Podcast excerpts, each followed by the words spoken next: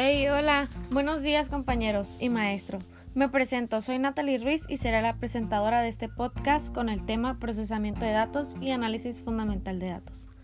La presentación del procedimiento de análisis de datos se realiza una vez completada la recolección de datos y devueltos los cuestionarios. La pregunta es la siguiente.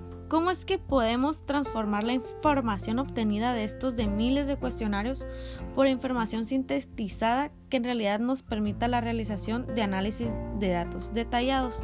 Bueno, pues lo veremos a continuación. Los investigadores profesionales siguen un, procedimiento de cinco pasos. ¿Cuáles son estos cinco pasos? Bueno, vámonos lento.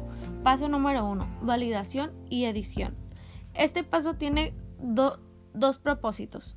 Primero que nada, cerciorarse de que todas las encuestas entrevistas se hayan realizado de acuerdo con lo especificado, de acuerdo con lo que queríamos saber. A este, a este procedimiento se le llama validación. Número 2. De que los cuestionarios se llenaron de manera adecuada. A este procedimiento se le llama edición. Y este es el paso número 1.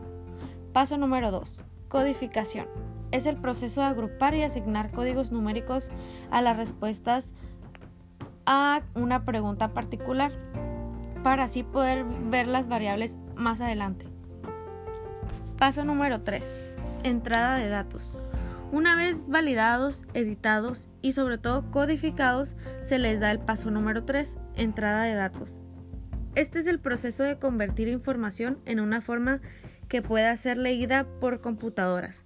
Esto requiere de un dispositivo, obviamente, de entrada de datos, como por ejemplo alguna computadora profesional y un medio de almacenamiento. Paso número 4. Depuración logística de, de datos. En este paso, todos los cuestionarios han sido introducidos y almacenados en una computadora.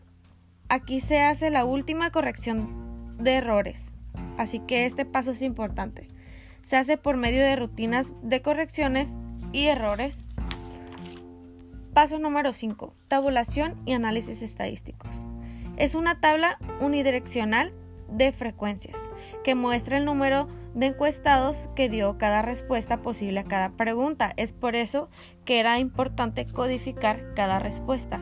Esto hace que se nos facilite un poquito más todos los posibles resultados y así podemos tener una información más detallada y sintetizada sobre todo de estas respuestas.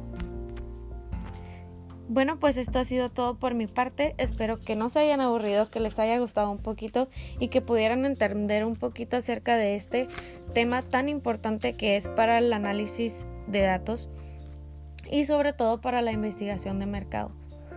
Me retiro y espero que tengan una excelente mañana y bien, gracias por haber escuchado este que es su canal.